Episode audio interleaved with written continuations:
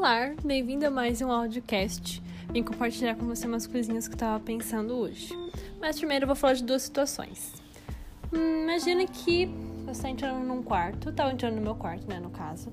Aí eu vi vários gatinhos deitados na minha cama. Fofo, fofíssimo. Queria fazer carinho em algum. Em qual gatinho você faria carinho primeiro? Naquele gatinho que tá todo encolhido, todo fechado, de barriga para baixo? Ou naquele gatinho que tá super aberto, de, de pernas abertas e de barriga para cima? Bem, eu fui fazer carinho de barriga para cima, porque eu senti que ele tava mais receptivo a carinho e ele realmente gostou e amor, começou a ronronar, fofíssimo. Tá, segunda situação. Tem dois gatinhos na ponta de um sofá. Um dos gatinhos está quase conseguindo escalar todo o sofá, tá na metade do caminho. Outro gatinho, ele tá na ponta, tá embaixo. Não sei, não tenho certeza se ele quer subir ou não. Qual gatinho você vai ajudar a subir o sofá então? Bem, eu ajudei o gatinho que já tava na metade do caminho, porque eu tinha certeza que ele queria subir o sofá. Ele não queria ficar naquela metade. Ele também não queria ficar no chão. Então, foi isso que eu. Foram essas duas situações que eu pensei. E qual a conclusão que eu cheguei disso? Qual a reflexão que eu cheguei disso? O que a gente está colocando para fora tá realmente alinhado com o que tá dentro da gente? Porque é muito fácil a gente pensar, ah, eu gosto de fulano dessa forma, eu tipo, gosto tanto de fulano. Ah, eu quero que isso aqui aconteça pra minha vida.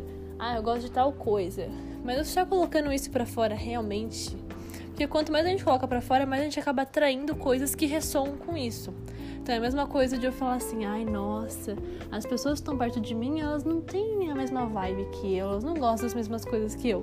Tá, mas você posta as coisas que você gosta, você fala das coisas que você gosta, você tenta entrar em fóruns e. Enfim, você acaba entrando em contato externamente com isso que você gosta. Era a mesma coisa de eu pensar assim, eu gosto de astrologia.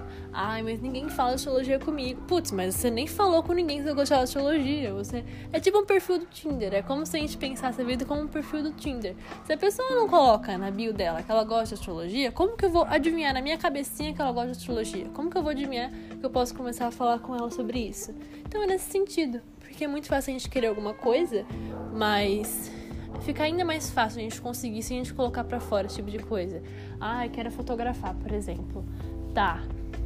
Tá só na sua cabeça esse pedido, só na sua cabeça isso, ou você tá realmente movendo seus pezinhos, fazendo alguma coisinha para isso acontecer. Eu falo sobre esse assunto porque ele é meio difícil para mim. Eu sinto que eu tenho uma dificuldade de colocar as coisas para fora principalmente em relação a pessoas e, enfim, vergonha, né? Sempre tem vergonha.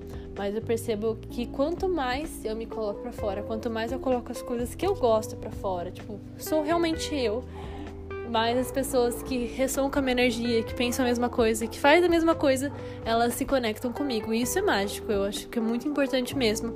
Então, por isso que eu vim trazer esse assunto. Espero muito que você goste. E eu vou ficando por aqui. Já plantei minha sementinha, já deixei essa reflexão, essa tapinha na cara com amor. E até a próxima. Besitos.